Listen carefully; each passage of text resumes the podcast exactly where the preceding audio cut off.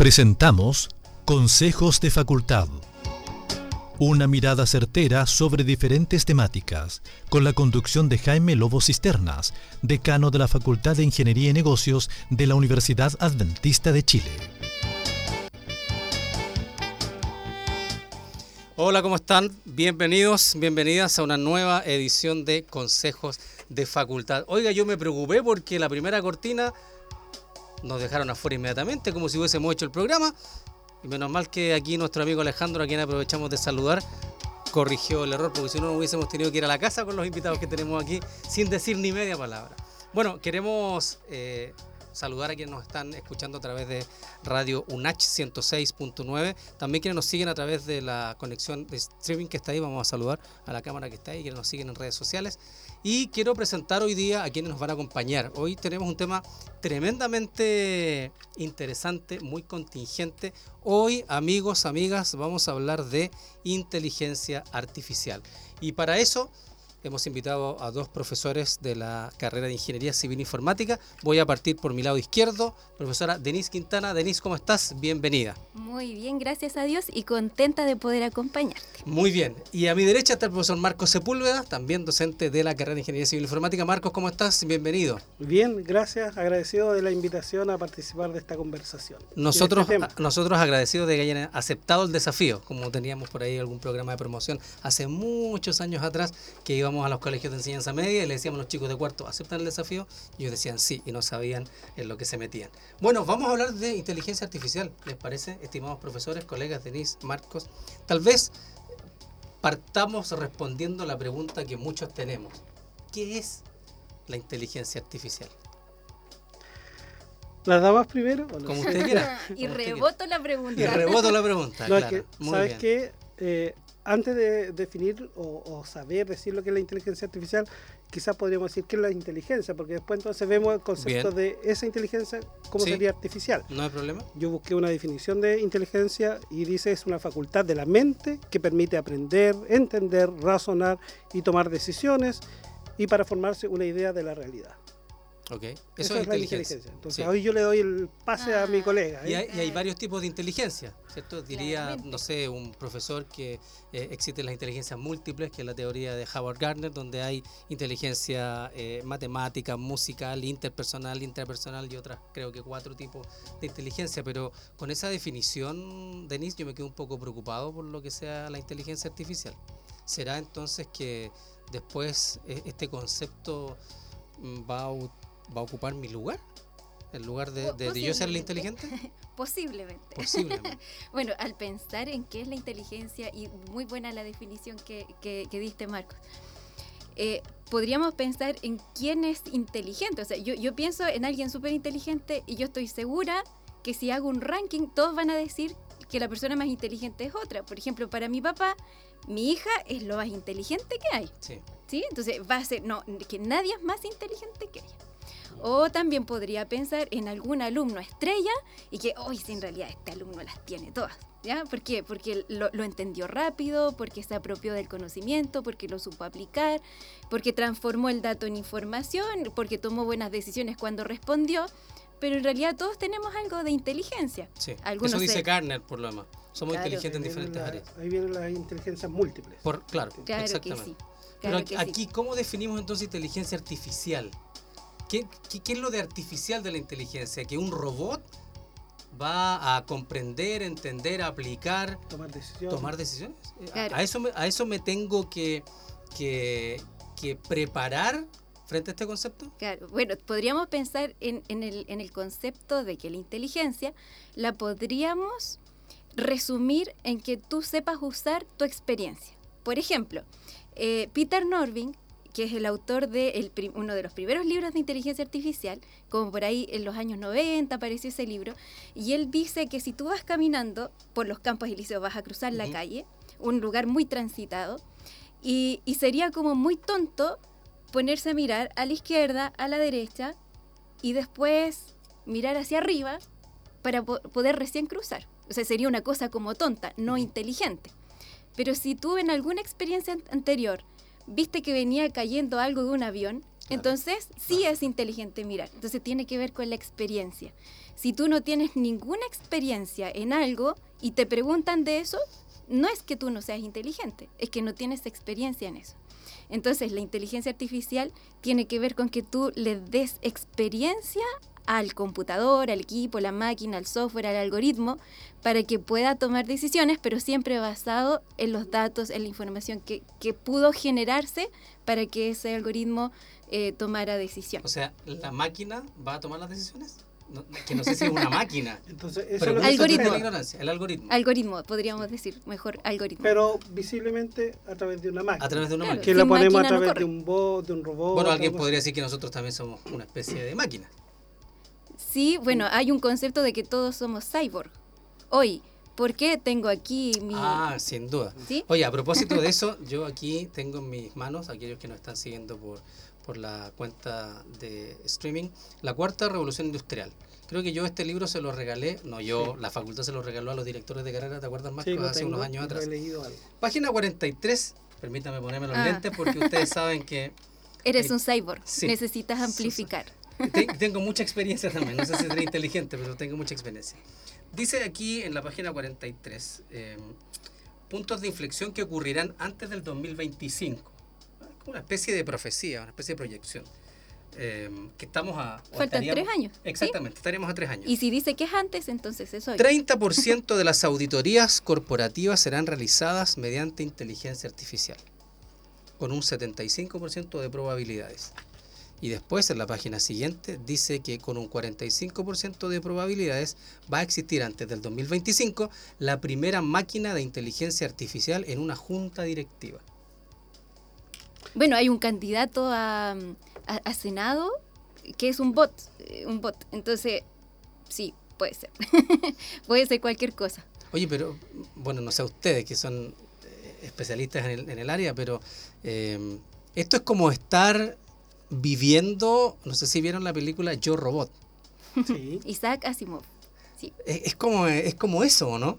Sí, aunque la película Yo Robot ya presenta todos los quehaceres y los, las vivencias de, del creador y de los robots, pero después se pone como mala la película y, la pelea por el dominio, capaz que algo conversemos de eso, pero, pero claro, uno, uno empieza a entrar en la temática de inteligencia artificial y empieza como a asustarse, chuta, no, en algún momento nos van a, comenzar a dominar los robots o nos van a superar en, inteligencia. De hecho, hay un concepto que se llama singularidad tecnológica, singularity. Bueno, hablaba la película de la singularidad, era una de las leyes, ¿o no? Si no me falla la memoria. ¿Y sabes lo que es singularidad tecnológica? No. Eh, hablando de hitos que tú mencionabas del año 2025, no está creo puesto, pero eh, es se le llama ese hito de singularidad tecnológica al momento en que los robots que tengan inteligencia artificial entonces pasen a superar eh, la capacidad de inteligencia al ser humano. Eh, a ese momento, a ese hito o ese quiebre entre que pasa a tener una mayor inteligencia o a dominio de la inteligencia de los robots sobre la del ser humano, se le llama singularidad tecnológica bueno, ese concepto lo propuso Raymond Kurzweil, que hoy es el director de, mm, innovación de Google. Entonces, claro, o sea, tiene mucho sentido, él, era visto como un futurista. Entonces, él generaba mucha eh, documentación, mucha, de hecho, él fue uno de los primeros que hizo con los celulares esos súper antiguos que se programaban con Java. súper antiguo. ¿De, cuánto estamos hablando? ¿Hace unos 20 años atrás apenas? No, menos. menos, mucho menos. 2000 pudo ser. Ah, sí, 20, años está bien, ya, ¿Sí? ¿Sí? No es tan antiguo. No es tan antiguo. Bueno, pero logró... ¿Qué nos queda a nosotros? Claro, logró implementar algoritmos de visión artificial para que desde el celular se pudiera leer. O sea, el reconocimiento óptico de caracteres viene de esa, de esa investigación. Y, claro, la idea era poder ayudarle a los ciegos a ampliar su capacidad y que pudiesen eventualmente leer qué era ese objeto que estaba ahí, ya sea letras o cosas, poder reconocer cosas.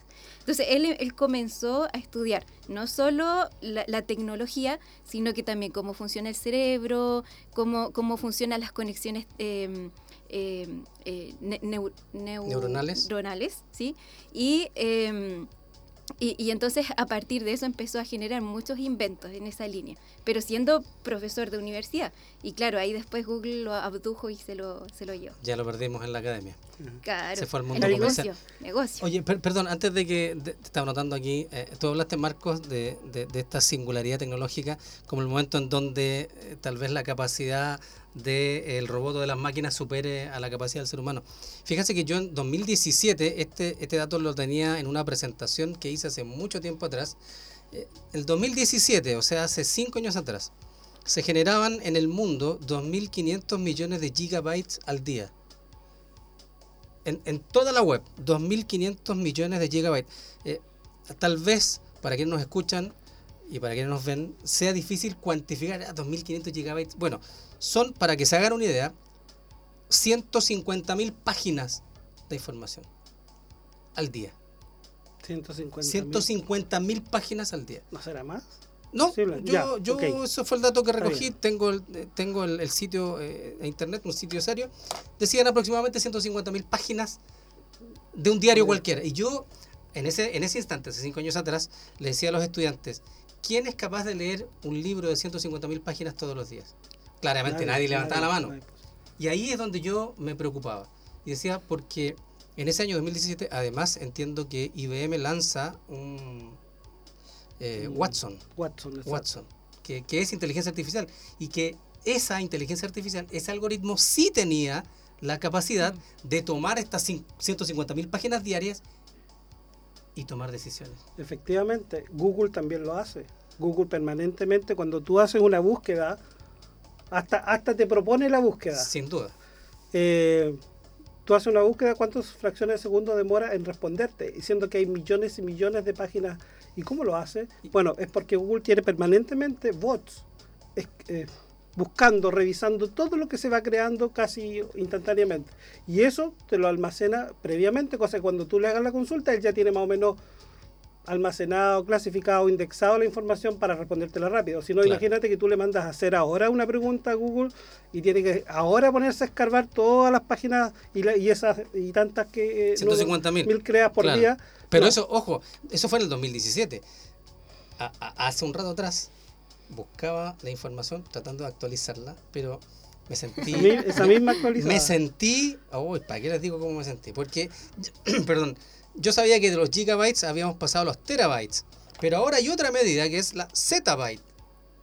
Entonces, 2020 se producen 47 zettabytes y de información. tienes que considerar que 2019, 2020 e, explosión de trabajo remoto, pandemia, la cantidad de datos que se generaron, increíble. Más si guardamos, imagínate, una clase. Disculpa, y un Z, además de las clases, y un zettabyte equivale a mil millones de terabytes. Y un terabyte son mil gigabytes. Mil, gigabytes. O sea, imagínate. ¿Y dónde quedó los petabytes? ¿Dónde están? ¿Después de los Z o antes? ¿Terabyte, petabyte, zettabyte? Mm. Ahora, la, pregunta que nace, creo, eh, en, la, en la mente de todos nosotros. ¿Es una amenaza esto para el ser humano? Es una, porque fíjate, mira, mira, mira, mira ¿Te, puedo amenazar? Dale. Bueno, este año ya comenzaron algunos eh, sistemas a generar papers automáticamente. Asústate, ¿es amenaza para ti?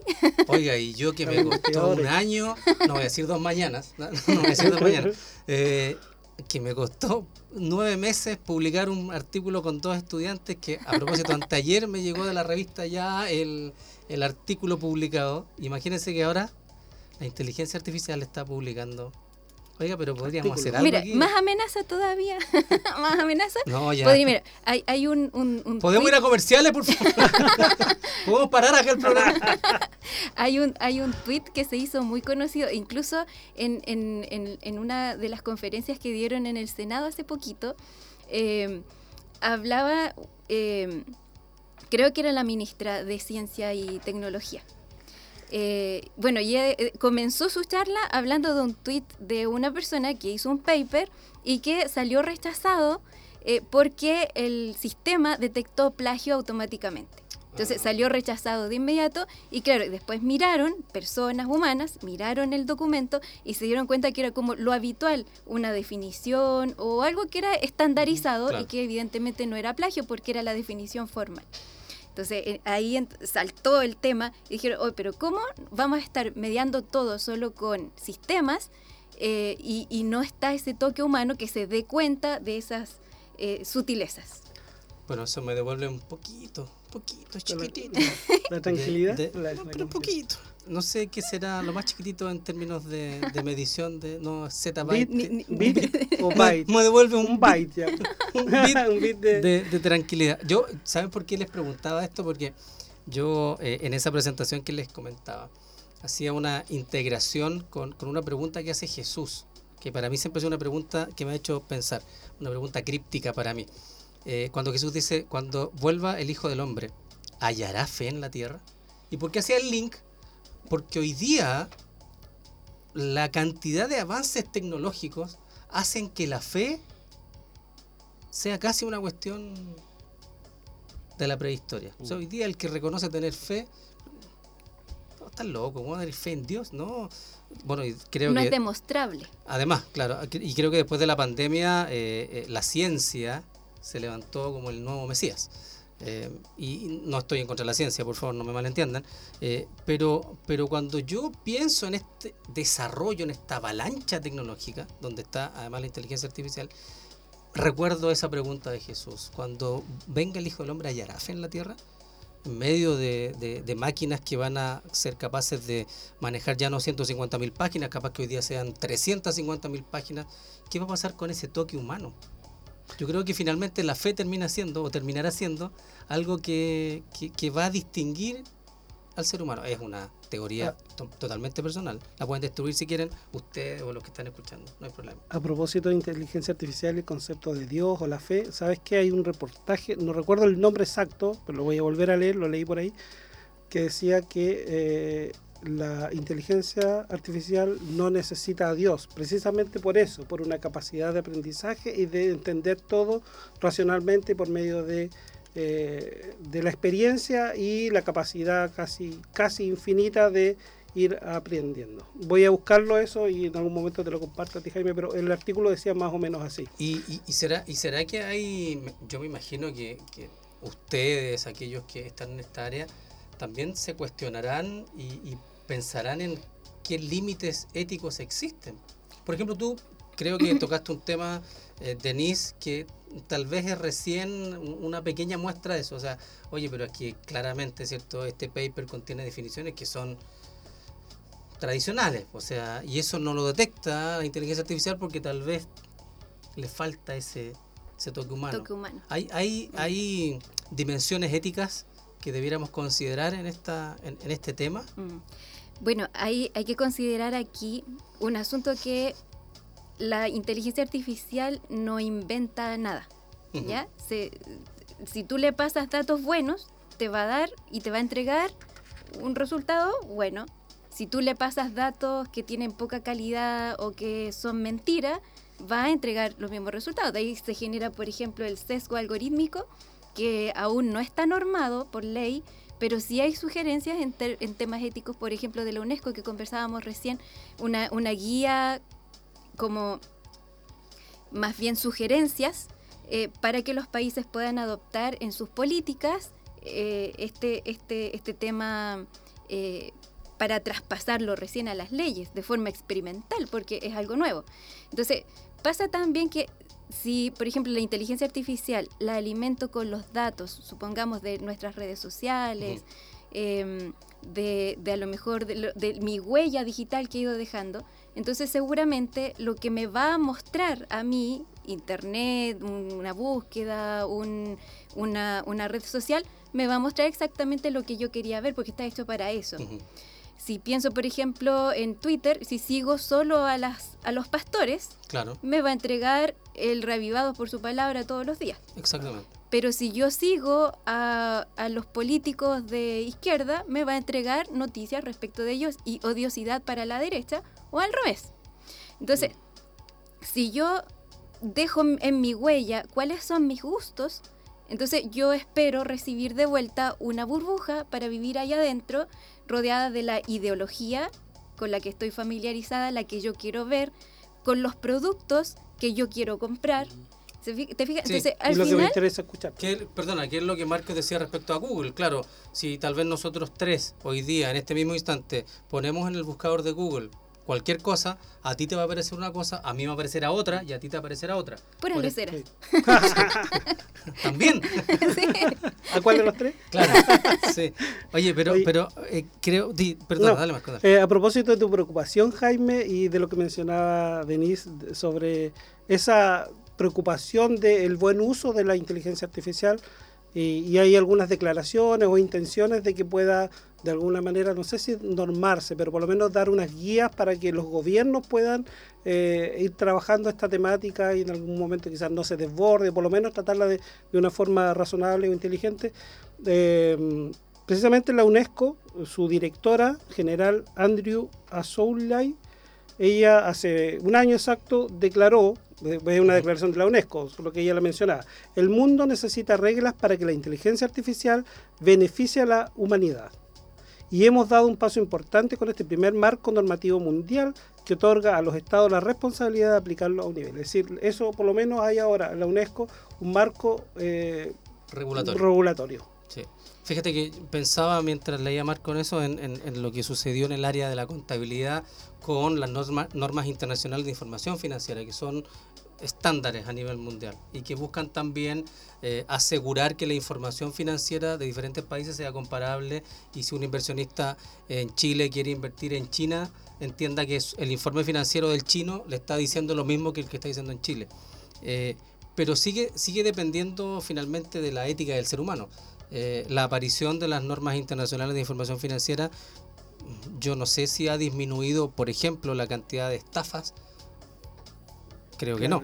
Y me da la impresión, yo soy un poco pesimista respecto al ser humano, eh, que independiente de que la UNESCO diga eso, lo más probable es que echa la ley la echa la trampa.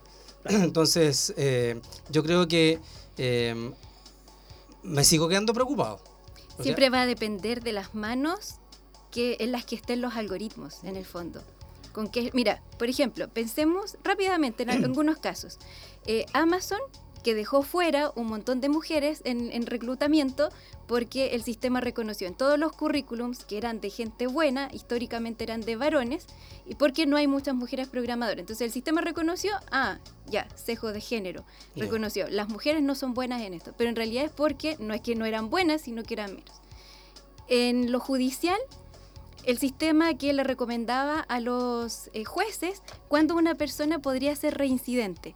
Entonces lo alimentaron con datos y la mayoría de los reincidentes eran personas de raza negra que estaban viviendo en la periferia, ya. ¿ya? En los suburbios. Entonces, ¿cuándo se paró? Hasta que alguien, una mujer, fue a reclamar en Amazon porque la habían dejado fuera y tenía un currículum impecable, o se paró una persona que lo habían acusado, eh, bueno, había cometido un delito, pero lo dejaron detenido a él y no al blanco por- par- porque podía ser reincidente. Entonces, al final se basa en estadística, al final son modelos matemáticos.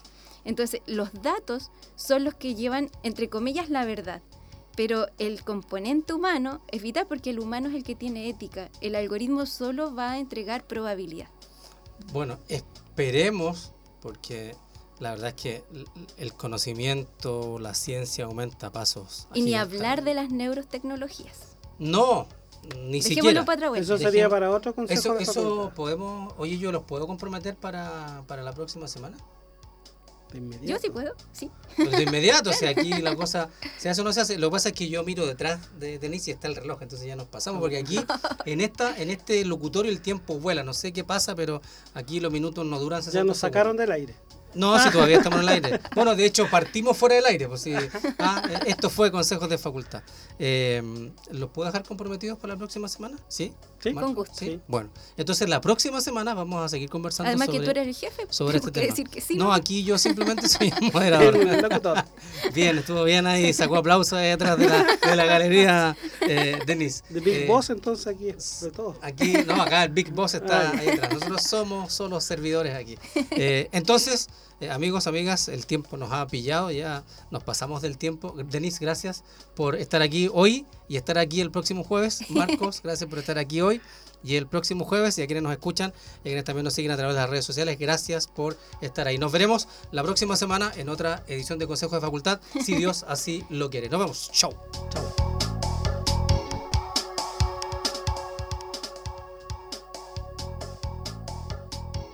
Y hasta aquí amigos, consejos de facultad.